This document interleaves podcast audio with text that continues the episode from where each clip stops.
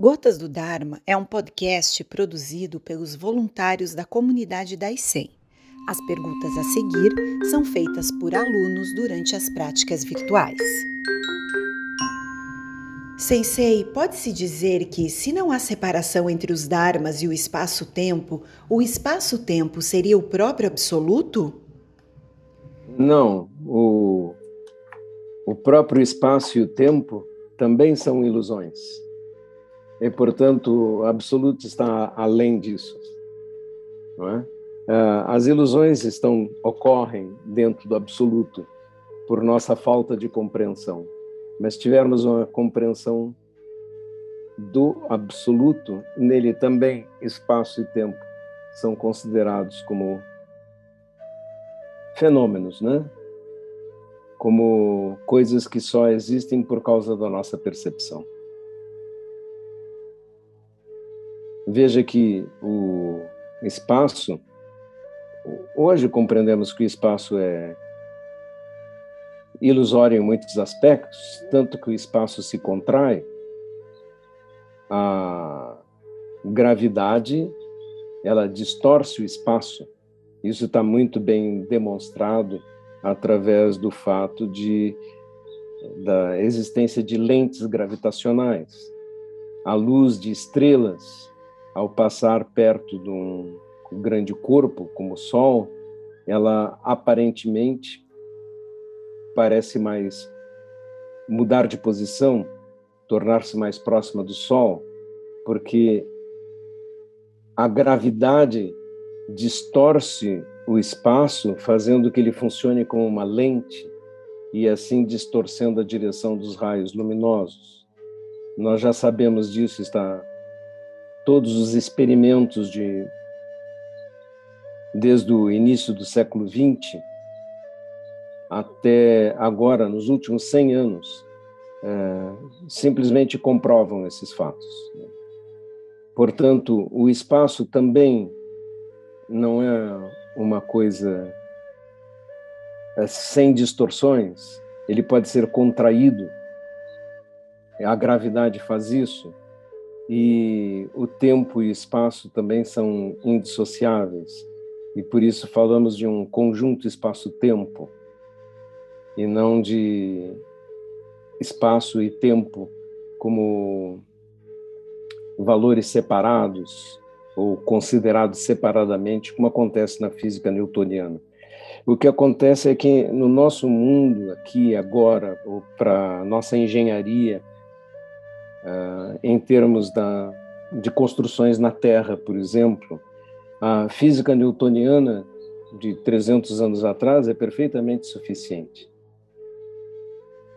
Só começamos a perceber estas distorções à medida que começamos a fazer viagens espaciais ou atingimos velocidades especiais ou começamos a explorar uh, fenômenos tais como os das lentes gravitacionais. Antes disso, não tínhamos a menor noção sobre esses aspectos. E parecia que a física newtoniana era suficiente. Por causa das suas distorções é que surgem as apreciações novas do século XX. E estamos longe ainda de compreender, do, do ponto de vista científico, todos esses fenômenos, porque nós temos uma física para os grandes corpos, e para o grande espaço e para o grande tempo, que é a física relativística. Nós temos uma física que usamos para as nossas construções, que é a física newtoniana de 300 anos atrás. E nós temos uma física para as pequenas, para o infinitamente pequeno, e que estamos usando. Vocês usam uh, fenômenos de física quântica em seus celulares hoje, o que, mas a, a incompreensão sobre esses aspectos leva a uma quantidade enorme de imposturas. Nós uh, vemos uh, anúncios de massagista quântico na, na internet ou coach quântico. Né? Ontem meu filho me mostrou um, um texto de um coach quântico que parecia que colocavam-se é, palavras de física e palavras quaisquer, como transcendência ou qualquer coisa assim, dentro de um liquidificador, você bate, produz um texto incompreensível que parece é, falsamente científico para enganar as pessoas que se deixam levar para uma afirmação como essa. Qualquer dia vai aparecer um monge zen quântico por aí, vocês já sabem que é um impostor. Né? Mestre, todos esses ensinamentos foram escritos há muito tempo, sem nenhum ou pouco conhecimento científico. Hoje, a ciência parece estar indo na mesma direção dos ensinamentos budistas. Quando a pessoa medita, ela abre outros canais ou níveis de consciência para a compreensão do universo? Parece que a, a experiência espiritual budista e a meditação e tudo mais levaram à compreensão de certos aspectos, mas não levaram, por exemplo, à explicitação ou as equações para a necessária aplicação prática, por exemplo, num mecanismo qualquer, como viagens espaciais ou mesmo um celular. Então, existe uma diferença entre o fato de haver uma compreensão filosófica que é atingida através do, da sabedoria desse tipo de compreensão em relação às aplicações práticas. E, portanto, nós devemos pensar que elas trabalham em âmbitos uh, diferentes. No entanto, é muito interessante nós vermos e podermos compreender melhor o próprio budismo através do nosso conhecimento aplicado, de ciência aplicada de hoje. O grande defeito dessa compreensão meditativa sobre o, o universo é o fato de ela não se transformar em ciência aplicada. Portanto, não podemos desprezar a ciência aplicada pelas suas realizações, mas devemos uh, também compreender que existe uma profundidade muito interessante na compreensão do universo realizada através da experiência meditativa. Monge Gensho, esse ensinamento me faz pensar nas grandes perguntas. O que haveria antes do Big Bang? Existe algo fora do universo? São perguntas para as quais talvez não tenhamos nunca resposta, porque extrapolam a própria compreensão que temos de tempo e espaço. Como haver algo antes do Big Bang se ele próprio significa o surgimento do tempo e espaço? Bom, esta é a compreensão uh, científica parcial até, até agora, porque existem outras teses também. Os textos budistas e hindus antigos, todos uh, dão a entender e falam sobre universos cíclicos. Ou seja, o nosso universo surgiu, ele tem um, Big Bang, um surgimento, tem um amadurecimento, tem um, um fim. E mesmo quando fazemos ah, orações no budismo, por exemplo, antes de um Teisho, muitas vezes recita-se um sutra. O Dharma incomparavelmente profundo e de uma sutileza infinitas é raramente encontrado mesmo em milhões de milhões de ciclos universais.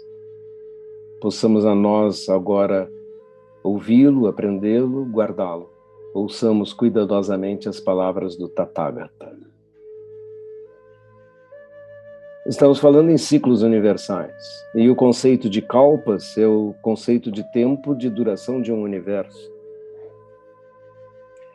Portanto, existe subjacente ao, ao budismo a ideia de que os universos são cíclicos, ou seja, surgem e desaparecem e surgem novamente.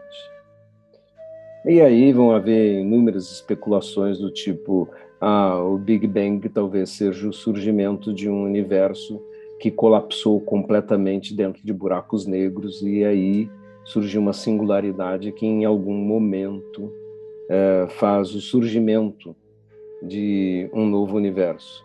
A consideração de que tempo não pode ser calculado se não existe espaço e se não existe nenhum ponto de referência, nele um, um milhão de anos ou um segundo seriam a mesma coisa, faz é, crer que a, a sua especulação, é, de que não podemos pensar a respeito de um surgimento antes do surgimento do próprio tempo, é, torna o conceito de novo interessante. Mas é, recomendo a leitura do Uji, de Dogen Zenji, em que ele faz um texto extremamente obscuro, uh, no qual ele afirma que tudo é tempo, que nós somos tempo e que todo tempo existe apenas em um ponto e que a ideia de que o tempo transcorre não passa de uma ilusão. O que é uma especulação que está até fora do que da, do que a física neste momento está considerando. Talvez algumas teses falando sobre alguma coisa assim, mas não de consenso geral. Estamos ainda lutando por uma teoria do campo unificado que unificasse o conhecimento da, da física dos grandes corpos, como a física relativística que nós estamos usando, né? Tá? E da física quântica que também estamos usando, mas em campos separados, elas não conversam entre si. A teoria do campo unificado seria uma maneira de unir eh, esses conhecimentos numa compreensão genérica. Estamos tentando isso há 70, 80 anos. Né? E não conseguimos chegar lá ainda. Então, estamos longe ainda, em termos científicos, de, de uma compreensão é, dessas coisas. Para nós, nesse momento, a ideia budista de universos cíclicos basta. Talvez em algum momento ela seja concebida do ponto de vista científico, não sei.